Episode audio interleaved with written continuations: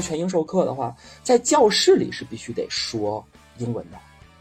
如果赶上了就是一个班级里面有一个人不懂中文，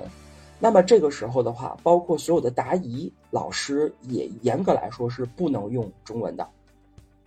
这主要是就是防止这种在这种 global 的这种环境下的话产生歧视。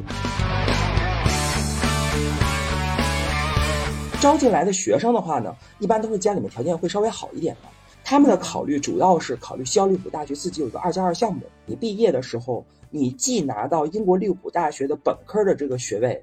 同时又拿到就是西澳利物浦大学自己的国内的教育部就是这个给你发的那个毕业证和学位证。所以他在申请邮件的时候，他每一年下来的这个本科生申请到的这个学生的数量，等于清北复交之和。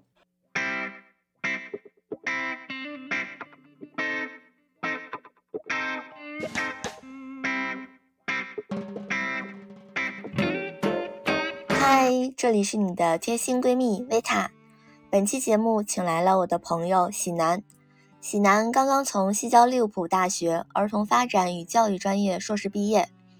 对是否出国读书还在犹豫的朋友，可以考虑了解西交利物浦大学，尤其是考虑读硕士的。很多人不了解这个学校还有硕士。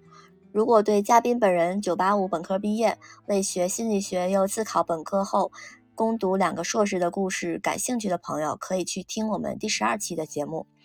接下来就把时间交给喜南，请喜南来为我们介绍一下西交利物浦的基本情况吧。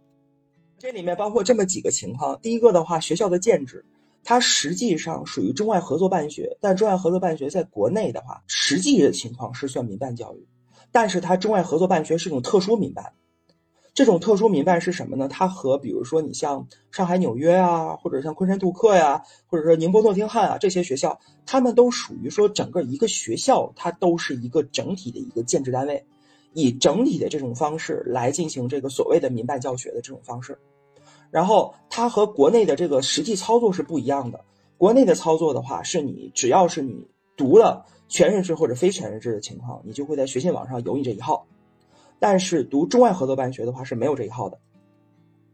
你的学籍全都在你学校里面自己管着。就比如说西交利物浦这个学校，它实际上是在二零零六年，就是我刚念大学的那一年成立的，得有十十十六七年、十八年这么一情况。这学校它是由英国利物浦大学和西安交通大学就是达成一个战略合作，然后这个校区定在了苏州。你走到这个学校里面去，你会发现这个学校它整体来讲。就校舍都是新的，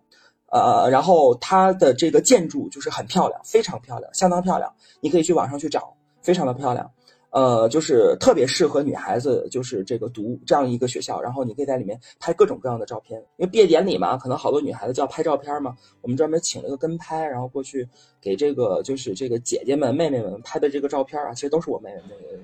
没有姐姐，没有姐姐啊，没有姐姐，嗯，呃，呃，唯一一个可能比我小一点点，但是我们是同龄人，就这么情况啊。然后就这么一情况，这是校舍，就是我们可以住学校给我们提供的这个，就是呃，这叫工业园区的那个人才公寓。这个人才公寓的租期是一年，然后它比较便宜，当时给我们打折打到大概是一千多一点儿一个月。单人间环境很好啊，双人间也有，但是没有四人间。我们系里面就是只有五个男的，然后剩下全是女的，所以一共有二十四个人。所以就是这种情况，我我只说我们专业啊，不是说呃不是说我们系，这是口误，因为我们我们系里面现在是有三个专业了，然后有一个 Global Education 就是国际化教育，然后还有一个是 CDFE 就是我们的儿童发展与家庭教育，还有一个专业的话是那个 Technology 就是那个我们说叫是教技教育技术，目前是开了这么三个专业。然后我们是算其中一个专业里面的，我们这个专业是第一年招生的话呢，当时是二十四个人、二十五个人，然后今年在招生的时候招到了一百二十个到一百三十个的样子，而隔壁就是那个就是 Global，他们是在就是我们的前一年第一届招生。也是一样的，先招二十四五个人，先试试水，把项目走顺。然后第二年的时候招到了大概是可能一百一百四还是一百五的样子这么一个人数。所以你就可以见到说，像今年就是说教技，今年这一波学生他们研一读完了以后，今年九月份再入学的这一波教技的学生就也变成一百多个人了。就是那这样的话，可能第四个专业就开了，一共就开四个专业。嗯，就目前的话，我们系是这样，所以我正好借这个事儿说一下，老师，老师哪儿都有，就是你操着这个印度印度口音啊，这个或者是这个这个英式的美式的口音的啊，可能还有一些这个就是我们说这个呃东欧的口音的啊，就是哪儿的都有。呃，然后中国老师也有，但是我们是因为全英授课的话，在教室里是必须得说英文的。如果赶上了就是一个班级里面有一个人不懂中文，那么这个时候的话，包括所有的答疑老师也严格来说是不能用中文的。这主要是就是防止这种在这种 global 的这种环境下的话产生歧视。但是。我们实际上就是在这个进行这个学习的过程中，由于我们的老师里面有两三个是中国人，然后我们在课间休息的时候都是用中文来沟通的，这就有点像是说我们到外国就是说家乡话，就这种情况。呃，学生的话呢，呃的的确确中国人是比较多的，可能占到了大概是八九成。我说的这个学生是指学校里面整体的情况啊。呃，因为就是本身西奥利普大学它还有个本科的部分呢。因为我跟你说的是硕士，就是我们班的这个情况嘛。但是本科的情况跟这个情况就区别就非常大。因为西奥利普大学的本科生的话呢，他往往是就是说招生的是要靠高考，这样招进来的。然后的话呢，一般是在一本线比一本线要高，但是可能有些地方的话就比一本线高很多这种情况。呃，然后就是在各个省情况不一样。啊，然后招进来的学生的话呢，一般都是家里面条件会稍微好一点的。他们的考虑主要是考虑西奥利普大学自己有个二加二项目，这个项目它是非常有诱惑力的，是因为就是在你毕业的时候，你既拿到英国利物浦大学的本科的这个学位，同时又拿到利物浦大学自己就是西奥利浦大学自己的就是国内的教育部就是这个给你发的那个毕业证和学位证，嗯，它是两套证。而这个二加二的话呢，是两年在这个就是中国苏州，还有两年的话到英国利物浦，那这样的话学费不就省了吗？嗯，对。然后就顺就顺利转学过去，相当于是体制内转学，所以这个是非常爽的。那这样的话呢，就是等到申请牛剑的时候就非常方便，因为你等于是大三大四已经在利物浦了嘛，他就给你按利物浦的这个方式去申请牛剑，所以他在申请牛剑的时候，他每一年下来的这个本科生申请到的这个学生的数量等于清北复交之和。哇，这么厉害！这主要是因为他的体质特殊，就是他在申请的时候，其实就是牛剑已经把他当成英国人来来来来看待了，而不是把他当成中国大陆的学生来看待。哦，所以这个时候他的申请就占到了这个一定的这个就一定的优势，这的的确确是就是说这种二加二的项目它本身的优势。但是因为疫情期间的话呢，就是很多学生家长觉得自己家就这一个宝。而且呢，就是这几年，因为国内国际的形势在变化，你给他送出去可能也不太好，所以可能不是那么多的人去的英国那边。那在这样一个背景之下的话，就是西奥利普大学它本身其实承载的就是很多的中国的这个留学生，中国的要去国外的留学生。但是的话呢，因为他们自己也也也不好不好出去那几年，对吧？他就也也跑到这个也跑到这个就是这个西奥利普来读书了。再加上本身苏州有一个二幺幺很强势的，就是苏大。苏大就在西普的旁边所以的话就是好多苏大自己考研，比如说他就是后面就他摆烂了，他说我不想那个，就是我就是我又考不上，然后我又没保上，但是我要有书读，又不能读太差的，怎么办呢？就去哪个地方就赶紧刷一个托福或者雅思，就就进隔壁了。所以在去年的时候的话，就是西奥利普大学自己招人的硕士生里面有一大部分。这个生源都是隔壁苏州大学提供的，但这样的话其实也好，因为大家都互相保证了生源，这不是什么坏事儿。所以这里面还有还有这么一个问题，呃，所以就是这是我说从生源这一块的一个情况，这是硕士，但是本科的话是全国那样那样招的啊。硕士阶段的话是那个你对你你问到的这个问题，就是怎么进这个学校的硕士是申请，申请的话就是你要提交一个 per 一个 personal statement，就和申请国外 PS 是一样的，然后你要交那个你的推荐信，我们是要求是三封。那我第三封推荐信的话是那个，当然是两到三封就行，好像我印象是这样的，不知道现在是不是改成三封了。然后，因为一般来说你申请的话，都是你要有学术的这个推荐信和雇主的这个推荐信嘛，对吧？然后你从不同的角度可以看出他在这个专业背景上的一个水平，这可能是比较理想的。所以我是按照这样一个可能较为理想的方式申请的。但是我的同学他们可能不一定，他们可能自己本本科读的不是这个专业，或者不是这样的专业的话，他们也不没像我似的这么争来争去的。那他可能就是自己学校里面给我开两封推荐信，或者说开一。一封，然后我找一个实习单位又给我随便开了封推荐信，然后中英文只要对照着就行，有英文的部分就行，那我就交上去了。所以就是可能每个人实际申请的这个方式会有点不一样，但是你得有这个推荐信。然后就是那个托福或者雅思的成绩，像我们这边的话，托福的成绩是要达到，呃，就是那个基础线上好像是八十，我记得是。然后是那个呃是八十还是八十五忘了，然后是那个雅思的话，可能是要达到是六点五或者七的样子，然后它可能里面会有一些弹性，有些弹性。然后就是申请的话呢，就是如果你没有达到它的硬性指标的话，就是差了，比如说。像那个雅思就是经常会差半分，大家都知道这个。那这样的话怎么办呢？学校会给你提供一个英语的一个就像预科一样的东西，花个大概是几万啊，是一万还是两万多？然后的话呢，就是学校里面会给你上一个 online 的一个课，但是你要愿意来现场也行，因为那几年就是我们只能赶上 online 嘛，对吧？大家都知道这个情况，所以就是也不方便流动，所以都是上的 online。然后就是我没去，但是我同学他们大部分都读了，读了大概是两个月左右，有还有一还有一个淘汰率，大概可能百分之五到百分之十，但淘汰率不高的，所以就是用这个方式的话，就是你可以拿到学校的这个就是最终的录取，因为我们知道就是英制学校录取它是分那个就是 conditional offer 和 unconditional offer 就是你刚你刚申请的时候，你可能会缺一些条件嘛，比如说你学位证还没下来，对吧？还没还没正式毕业，你没没这张纸儿，对吧？就是或者说是你托福或者雅思成绩差那么一丢丢，或者你差了一个什么什么要件儿，比如说像像利物浦，他可能会要求国内的学校，你本科如果你是这个九八五的学校，他可能平均分只要七十五以上就够了，但这是硬性的最低指标，最低指标。但如果你是其他学校，可能是按照八十分的要求，就这个意思。它是有一点区别的，但区别不大。最终的结果就是你用那个 conditional 去换那个 unconditional 才能正式入学，你可以这么理解。研究生的学费和本科的学费都是多少啊？学费是这样的，就是说我们的专业的学费是十二万。哎，等会儿十二万多长时间？一年半，全部全部全部 totally。啊，然后但是它不算住宿，不不算吃啊这些东西。住宿的话，一会儿我再跟你说。然后真不便宜啊，一点都不便宜。呃呃，我认为的话，其实还还是可以的，因为你毕竟是在国内，你要去国外的话，一年十二万是不够的。如果去新加坡的话，以现在的这个物价的这个贬，就是这个就是这个也不能叫贬值，应该叫通货膨胀的水平，是吧？它等于是差不多，现在可能你要二十五万，差不多一年新加坡。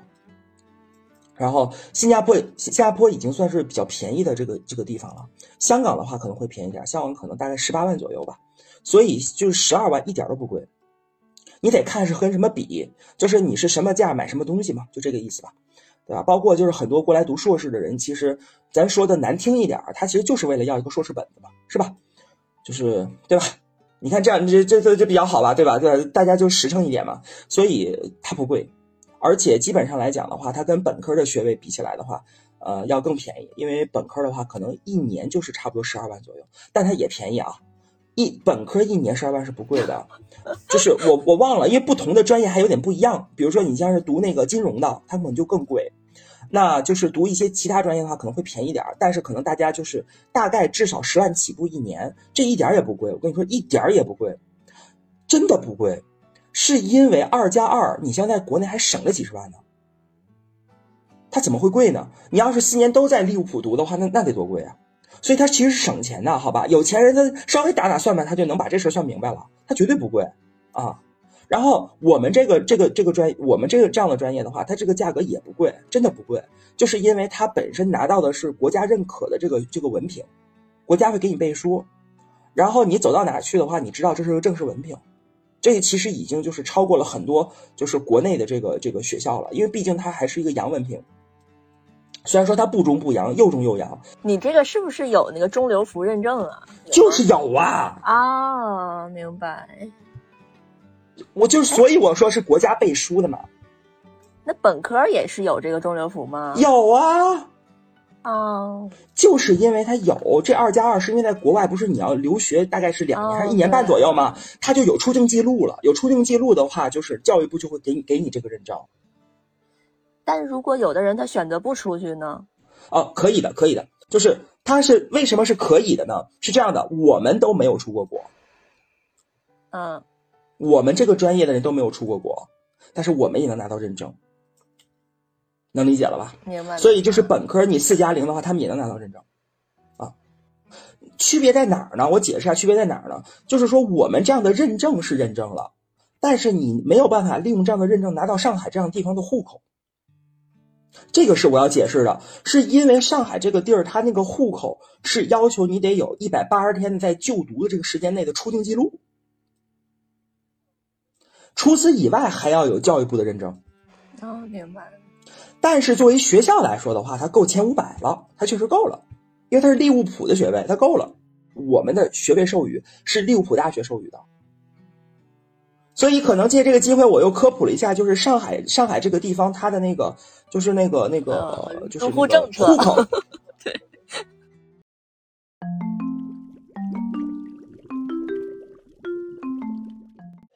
那你像比如说你之前在国内读的本科，然后也是好的学校，那跟你在利物浦，你觉得这两种学校学生有什么区别吗？嗯。正好对，其实你是给我提了个醒儿，因为就是刚才我们说介绍这个学校和其他地方的区别嘛，对吧？你帮我细化了这个问题，我接着你这个话接着往下说啊。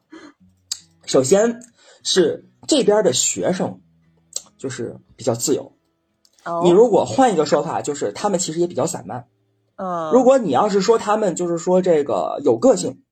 独立也可以；如果你要是说他们就是这个嗯啥事都干，呃也可以。就是这边的学生，他的风格比较像，就是国外的欧美学校的留学生的风格。他本身因为学校，它本身是一个呃，尽可能的不怎么管理学生的这么一个方式，就是不去干预学生。就这么说吧，哎，这话好难讲，你知道吧？就是他是不怎么干预学生。而这边的学生的话，因为学了英语之后的话，他好多的东西他就比较比较自由一些。包括这这边很多的，虽然是中国大陆自己的学生，但是他可能是有。就是英本、美本或者是澳本这样的一些留学经历的，所以他们在个人生活这一块相对的独立，所以同学之间的关系是比较松散的。他不像我们国内，就是你还规定个什么班长啊什么的，他没这玩意儿。然后还有就是什么呢？还有就是这边的整个这个呃，就是师生关系，实际上也是相当于偏自由一些的。但是可能因为这样的偏自由，就导致了就是学生很少去找老师。但如果学生出现学业问题的时候，老师就帮不上忙，就是我们会认为应该是那个应该是学生找老师，应该我们都是这么认为的，国内学校都是这么认为的。但是在这边的话，他的老师都是服务性质的，就是国跟国外留学是一样的，就是你去读任何一个老师的硕士或者博士，你的导师本身其实对于你来讲，不仅是有指导的成分，还有服务的意思在里面。这是这个学校里面的老师给我最深刻的印象。因为我们专业的这些老师，在他的期末的作业，我们这个专业是没有考试的，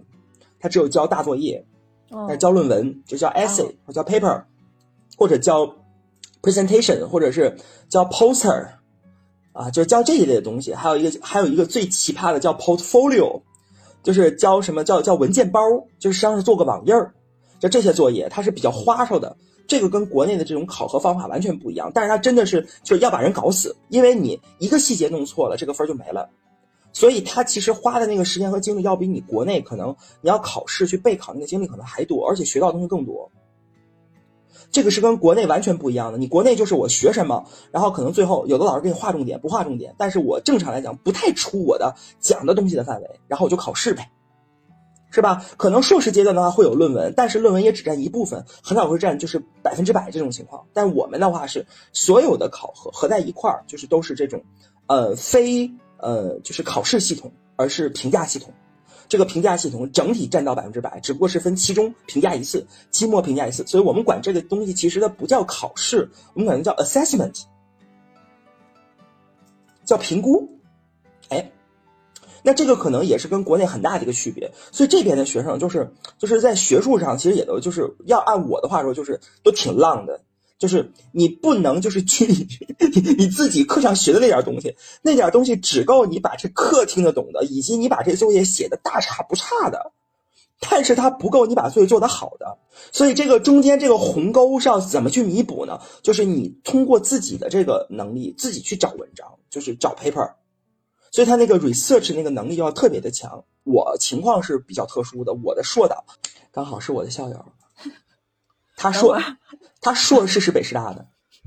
哦，嗯，他叫秦继科，他是呃，就是他的本科是在华南师大读的，然后他后来是就是博士阶段应该是在俄亥俄这么一个情况。然后回来之后的话，就到利物浦这边，校利物浦这边教书了。然后我就是他那个，就是赶上那个不经意间遇到的，就是比他大的校友。然后他在读他硕士阶段的时候，我已经本科毕业了。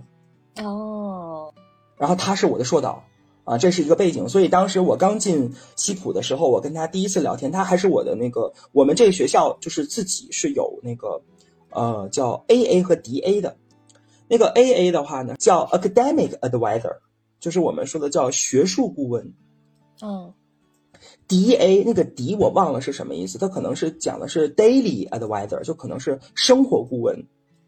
生活顾问就是经常给我们发消息，就是发邮件告诉我们最近学校里面，比如说有什么需要注意的问题，他有一些具体细致的一些安排，他们是负责的。再有就是在一些特殊情况下。你不知道，就是这个你能不能做某些事情的时候，你可以找你的这个就是生活顾问。这生活顾问简单来说，就类似于我们国内的班主任或者导员的身份。赶上我的学术顾问 A A 刚好就是他。然后他那个时候要招 R A，这个 R A 你知道吧？就是那个 Research Assistant，就是叫叫叫科研助理，我们叫 R A。所以这个时候的话，我就想了，就是说你呢，因为因为大家简历都是在网上可以查得到的，你知道吧？他是我的校友，然后他又是我的学术顾问，那这个时候我就想，干脆我我就我就做你 R A 就算了。这么着，我就跟他做了一年半，从最开始做他 R 一直到现在为止，就是我毕业了，其实我还在这个项目里面，还在他的那个还在他项目里面，就这样的一个情况。然后就是。这个事儿的话，当时我跟他说，其实我还有二硕，我当时就告诉他了，就是第一次见见他面，我就告诉他，其实我还有二硕的。然后他就说，其实有二硕不是一件坏事，就是你想读书的话，这个就是就是多从事一些学术方面的这种训练的话，其实对你的这个逻辑思维上是是有好处的。就是我会觉得说，呃，我们学校是一个比较开放的学校，就是他并不会因为你是一朵奇葩，然后就会去歧视你。嗯。然后甚至他可能会说，就是尽可能去鼓励你去做你想做的事儿，这个可能跟国内的这种科研环境是有很大的不同。我说这个很大的不同是什么呢？就是说，可能你做的很多操作就在 ethics 层面，就是我们说的这个伦理的层面，你没有超出这个层面，我都可以认可。但是我们知道，国内的大学的话，就是硕士阶段的话，它可能就比较严格，它就是说我按照一个方式，你就按这个方式来。但这个方式，它就很有可能，它会把学生的这个某个脑洞就给夹死，对吧？就他这个脑洞可能不是一个坏的，但是因为他这个信息量太大了之后，这个脑洞他就只能闭合掉了，就没有这个机会了。但在这个学校里面，我们都是，就是我们是其实被散养大的，就是我们的课业负担不太重。你想去外边作可以，你去想去，比如说去参加个什么实习什么的都没有问题，没人管得着你的，只要你是做的是合法的事情，就没有事情。就是，但是在疫情期间，你不能随便出宿舍，这个是当时是一个特殊的情况。因为这个原因，当时就是，呃，就是给好多人警告了。我们是有警告，你警告太多就就退学了，这个有的，这跟国内是一样的。但是就是除了这个，除了这种情况之外的话，你不要搞什么打架斗殴的事儿啊什么的。你在你学术上或者你在个人兴趣爱好上面，你可以可能比国内的学校更自由一些，这个是我可以保证的。他的确是更自由的。这学校里面，他比如说做一些社团之类的，他可能比如说这个呃弹个琴、唱个歌啊，或者是做这个 cosplay 啊这些东西的话，嗯，你会看到他是非常就是五彩纷呈的。他跟我们国内的这个情况是，就是社团要求一年你得做这么一次，可能大家就是顶着这个压力去做，这个情况是不一样的。他们都是完全自发的在那里做，所以就是这是有很大的区别的。包括那个呃，就是学校，因为学校是分南北两个校区，中间是有一个过道，而且过道上面是有一条河，所以呢，就是两个校区本身它联动起来不太方便。我们是在可能是十五周年的时候，底下打了一个隧道过去。这个隧道其实它就是不光是连接南北南北校区的一个隧道了，它其实里面有很多的涂鸦，然后好多社团会在这里面。那这样的话，你会看到这个里面有很多很漂亮的这种呃这种就是这个学生的涂鸦，呃，这就是它很有。很有自己的范儿，这种极客范儿在里面，然后很有艺术范儿，就是大家真的是什么都敢干啊，就是就是把挂科写在写写在脑门上这种啊，这这样的操作，所以它是一个可能比较开放的。但是你可能作为一个中国人，你会觉得哇这也行，就这种是吧？像我这种传统的中国老男人是吧？他就可能就会觉得啊这个视觉冲击太大了啊，然后你会觉得嗯啊，当然当然就是说我可能有时候会会会一直会怀疑我自己，我还是个学生吗？就是在这种情况之下，我可能就不会怀疑了。就对于一个三十多岁的人来说，你在校园里面待着，你如何确定自己是一个学生呢？那可能这样的方式就是可能能够在不同的层面上告诉你是个学生，因为虽然说学信网不要你，但是这个学校的它每个场景它提醒了你，你你你是一个学生，就这个意思。学信网不要你没关系，中流服不是要你啊？中流服要，对对对。但是你要知道，中流服是怎么要啊？你问到这个问题，中流服是怎么要你的啊？中流服是在你拿到学位证之后，大概可能三个月之内。你就得申请，嗯，你过了这时间就不能申请了。哎，你这个怎么感觉跟那个离婚冷静期一样卡的这么死？对，他是有要求，但是我不知道是不是三个月。但是我们都是，我们都是拿到了证之后的话，拿到学位证之后的话，学院或者是我们，因为我们是第一年嘛，我们肯定会就是就是紧赶慢赶的，互相同学之间会把这个事儿集体性的给他做好的。因为就是你不认证的话，你不是白念了吗？因为那个你知道吗？现在就是国内有很多去国外读那个硕士的。但是因为疫情期间的话，你去不了嘛，然后这学校就可以就可以搞 online 对吧？然后搞 online 的结果是什么呢？学位你是拿到，但但是中留服不认呐。嗯，那咋办呢？中留服不认，因为疫情吗？对，中留服不认的结果就是什么呢？你这个学位的话，你在找工作的时候，你也可以说你是哪个哪个学校毕业的硕士，也没事儿。但有一个问题就是，你如果想进体制内的话，体制内不承认你啊。体制内的要是中留服认证的，就是一直都是这样的啊，一直都是这样的。但是。就是说这件事儿的话，就是对于像西交利物浦的学生来讲的话，他没这个问题，因为这学校是整个中流服认可的，所以即便是在我们二零二二年，今年是二三年对吧？二零二二年的那个上半年的时候，我们是一个学期都是在家里上的，也是 online 其实。但是如果你想找老师的话，你可以发邮件，因为我们是老师。我说了，老师他是不是指导服务性质的？他不是完全的，就是说给你给你做 assessment 的，不是完全评估你的，所以他可以给到你一定的指导。我说这指导，比如说你的文章架构，然后你的这个逻辑性，然后你可能需要用需要有什么 evidence 放到你的整个这个文章里面去的。那这个时候老师他可能会指导你一些东西，那你可以和他约时间，那你约时间，你给他写邮件。写完邮件之后的话，反过来他会告诉你什么时间你可以线下跟他见面。如果实在太忙，你可以线上。嗯，但是不能做什么事情呢？不能你把作业，比如说以 Word 形式发给他，然后老师我这样能拿多少分儿？这不行。嗯嗯，但是你可以问他问题，你可以在邮件里面问他问题。这个就是师生指导，这个也是你想听的。它跟国内学校不一样的地儿。国内学校的话，它可能就跟英国就很一致，是吧？对，就很一致了呀。对啊，就是很一致了呀。但是可能中国的老师的话呢，他就是在指导你方面的话，你问的问题越细，人家可能回答回答你就回答的越细，所以那个指导的效率上就很高。所以中国老师指导中国学生的话，那个指导实际的效率，他可能会比英国老师指导你的效率更高，因为他知道你想要什么。嗯嗯嗯嗯，所以在这种情况下，那个学术写作能力是确确实提高的很快。嗯，但是不是说我们的所有老师都是中国人？我不是这意思啊。我们确实有有有有有美国老师，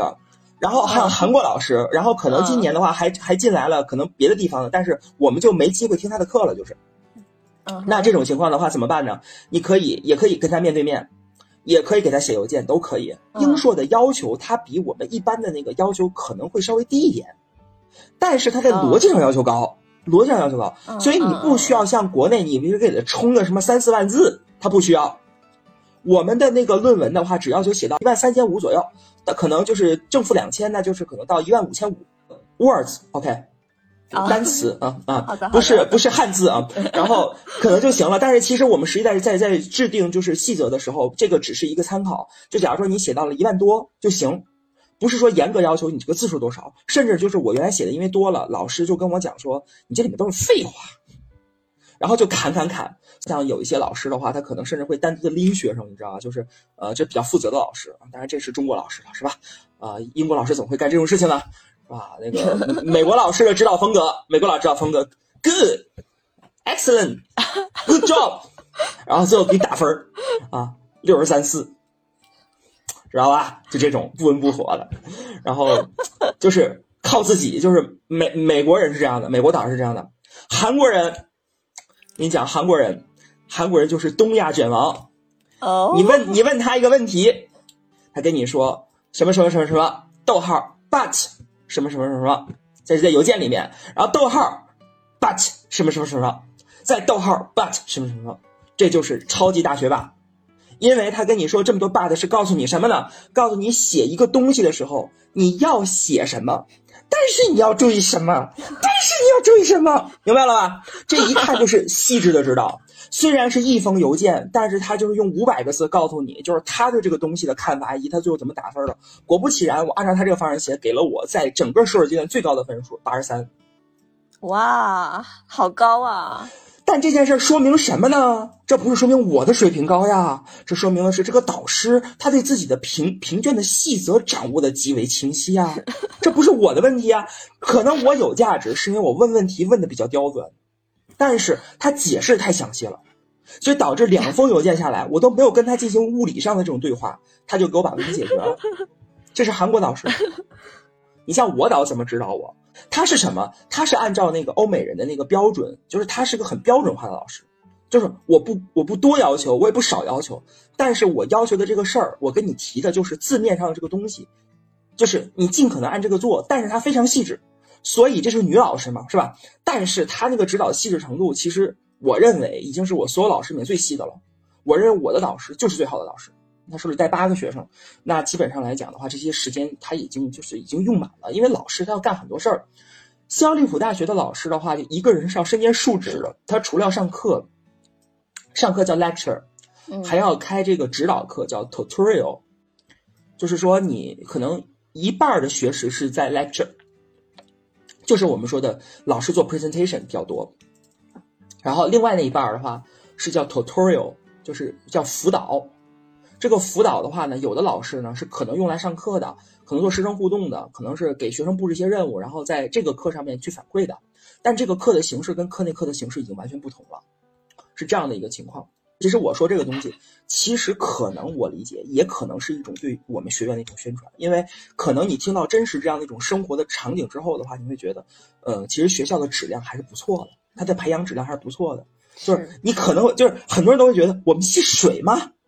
很水吧？这也是我好奇的嘛。他那个水不是你想那个水，你知道吧？就是你有大把的空闲时间，但如果你就是在这段时间里面，你不知道自己该干什么，你这个时间水过去了，就是相当于是什么呢？就是，哎，我也能毕业，但是你会发现你自己的价值没有体现。你作业也能及格，能及格，但是没有体现你在这个过程中那个卷的过程。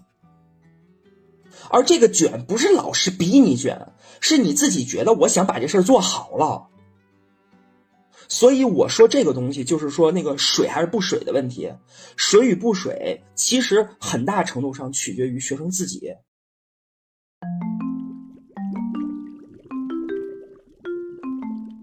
啊，我们系主任特别看学历的，他把我录取，后来我才知道，就是因为我本科，完全是因为我本科。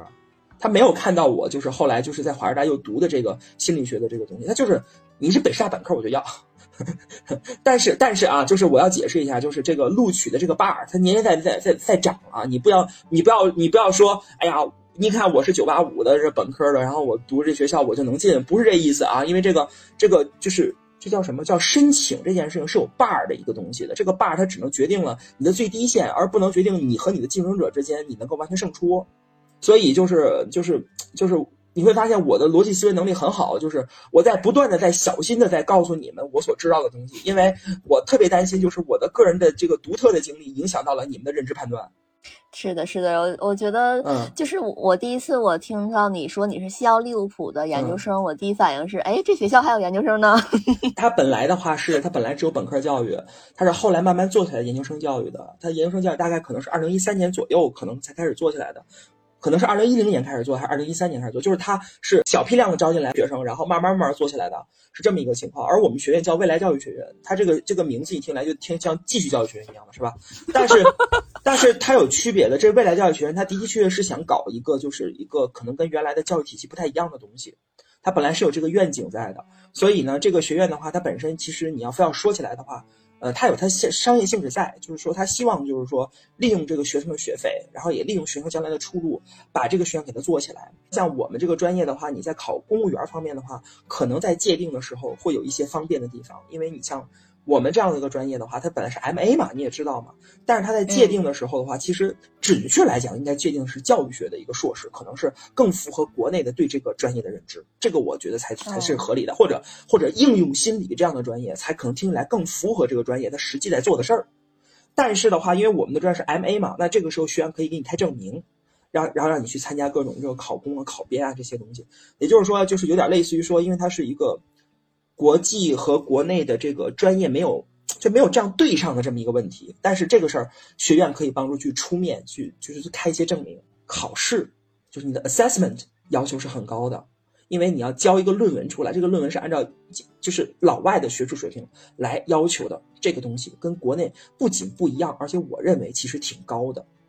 它不是你写多少字的问题，比如说你国内的硕士论文，你这个字数你可以自己床出来，然后你查重，你只要跟知网上不重就行了。知网上不重很容易的，好吧？嗯，就是大家随便写都可以，能让它不重。但是你在英国的话，你要过 Turnitin，就是有一个专门查重的一个软件，哇，那个东西里面都是都是英文的文献库啊，在里面，还有国外的这些作业都在里面，很容易重的。所以它其实还是就是对于一个人的这个呃实际的英语写作的能力要求是很高的。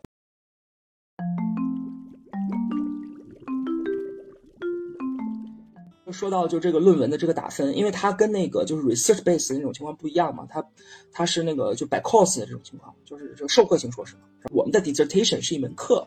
它不是像我们国内的这种情况，就是说你的论文是单独的，就是个论文。嗯嗯，它是一门课，它是这么设置的，而这门课是占二十个学分，你其他所有的课都占五个学分，然后这样的课一共是八门，所以五八四十加二十，整个毕业是六十个学分。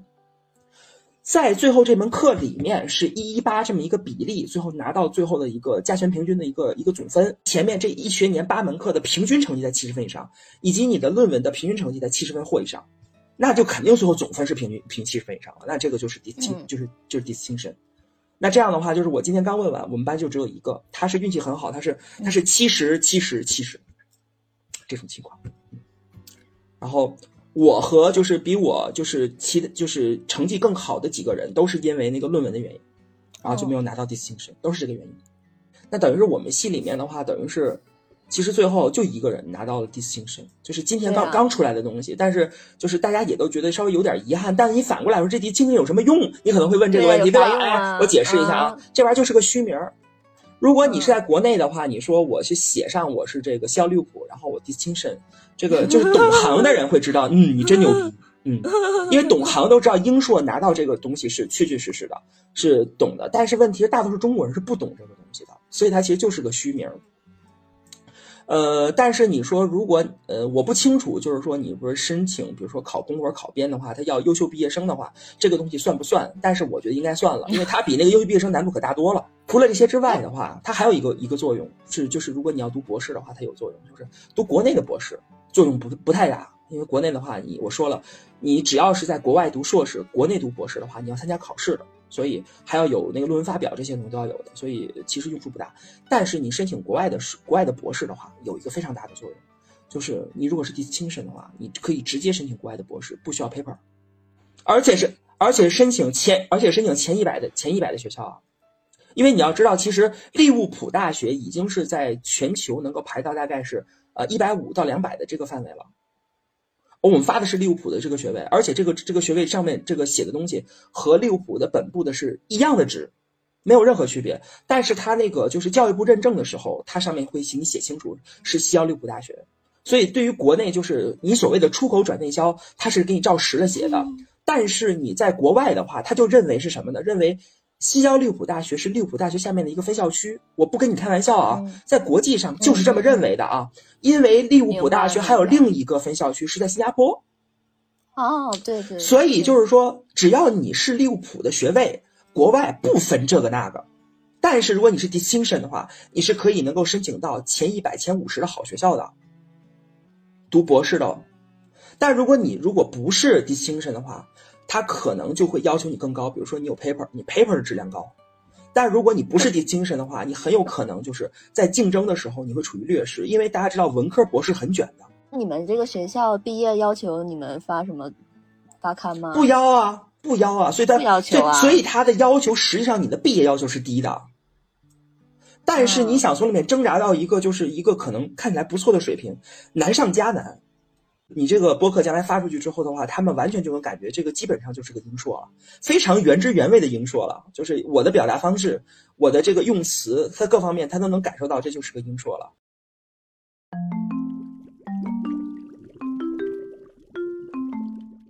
西普的学生出来之后的话，在苏州当地的的的确确还算是香饽饽，主要是因为就是呃苏州本地的话，其实它的岗位是比较多的，因为它的这个就是这个事儿也要介要介绍一下，就是因为苏州它有工业园区，啊它是和那个新加坡合作的一个工业园区，这个地方发展非常快。它都是高精尖的一些产业直接放在这儿，就是呃房价就可以体现这一点了。它的这个平均房价可能至少至少是三万起步的，而且呢，在在临湖的这种湖景房的话就更贵，七万一平，房价就是比那个上海的好多地方还贵。所以它本身的这个发展的环境就是立足的，就是要做高端的这么一个方式。当然了，这里面也也有很多的问题哈，因为一个东西它不可能十全十美嘛，它肯定也会有自己的发展中的很多问题。比如说，它实际上这个地方它可能房价实际上有点虚高的，然后呢，就是说可能在这个实际这个交通上会有一定的不便，因为它其实已经不是苏州的主城区了，所以它可能地铁的话现在正在建，就还在建。但是它的地铁线路不是那么完整，但是它有，它只是说不那么完整，等等这些问题。但是它整体来讲的话，就你在这儿是肯定饿不死的。环境的话，肯定是就是我目前所知道的，就是在江浙一带，那是相当不错的。就是如果你是过来养老的话，是相当不错的啊，就这样一个概念。但是因为西澳利物浦大学本质上来讲，它虽然是一个办学实体，但是它并不是一个国内大学，所以导致这个学校的管理，我个人认为更像是一个公司。因为西方的大学的话，它往往去去跟这个雇员签订合同的时候，它也不是那个无固定期限的合同啊，你也知道这个对吧？它是雇员和雇主的关系嘛，包括里面的教授，包括里面的这个就是各种这个就是他的教职工，其实本质上来讲的话，都属于他的雇员和雇主的关系。所以在这种情况之下的话，它里面的内部的流动性会比一般的学校流动性要大。嗯，他的这个待遇、薪资待遇的话，也是跟他的这个实际上就是，比如说像教学啊、科研这些，是跟他的科研这块关系更大一些。而像这个我们说生活顾问的话，他们因为仅仅是做这个和这个学生沟通的这样的一个事情，相对来说的话，他们的工资不会特别高。嗯，然后就是会出现这样一个情况。嗯。但是就是这样的岗位，可能在目前这样的一个就是很内卷的这个环境下，它也算是一份很安稳的工作。嗯、我们今年就有一些同学，就是硕士毕业之后就留校了，就等于是做这个 AA，、哦、他去太仓校区了，哦、就是那个西奥利物浦有个太仓校区，去那边。也有一些的话呢，是就是给这个老师做这个助研，就是这也是正式的岗位，但是就是他工资不太高嘛，但是他算西奥利物浦大学自己的这个就是雇员，这个意思。嗯就是如果你要是把它完全等同于国内的这个毕业后留校，是不恰当的。但是它的确是留校。我们本来当时希望是有一些同学的话能进到那个一些国际学校里面教他们这个学生心理，你能理解吗？本来是希望这么做的，但是的话呢，一个是这方面的就业本身其实是挺存疑的，就是它这个出路不一定好，因为每个学校对心理学的重视不一样。国内的话呢也有，但是国内的这个心理学的这个老师。就是我说教小初高这样的这个心理心心理课的老师，他可能在学校里面会会被不受重视，或者也有可能会特别重视，但这个不好说。嗯，所以我们同学的去处的话，的的确确是有那个进国际学校或者是在本校就留任下来的这样的情况。呃，也有一些就是可能自己的本科专业就是呃，因为就是可能更有竞争力一些，就做了别的事情。这种情况都有，也有后来就去教这个国际学校的英语的，教小学英语的，像跟我同龄的，就是孩子都九岁了啊，这种情况他自己又回到自己原来的学校去，变成从从一个行政岗位，就是我们叫校长助理，就是国际学校校长助理，然后又回到学校里面改成了教小学英语，所以大家就是在毕业之后的职业发展跟之前的有关系，但的的确确，嗯，可以重新进行选择。因为借着这个学校的这个毕业的机会嘛，啊，我们也算应届啊，我二三年、二四年都算应届，啊，都是应届毕业生，只要你没找工作就算应届啊，一样的，就是我我们我们有三方协议啊，我们还有三方协议，而且在西澳利物浦大学的话，你是可以可以入党的，可以入党的，哦，嗯，是可以入党的，哦、就是很多人都不知道这些事儿，对，借这个机会我把它我我也挺惊讶的。但这但这但这些花边的话，就是你可能在其他地方你听不到嘛，对吧？好，基本上就这样了。但是假如说你好奇的话，我可以底下再告诉你。嗯，那好的，那再次感谢喜南同学，感谢收听本期的贴心闺蜜，我是主播维塔。如果你喜欢我们的节目的话，记得点击加号订阅和收藏哦。我们下周再见吧。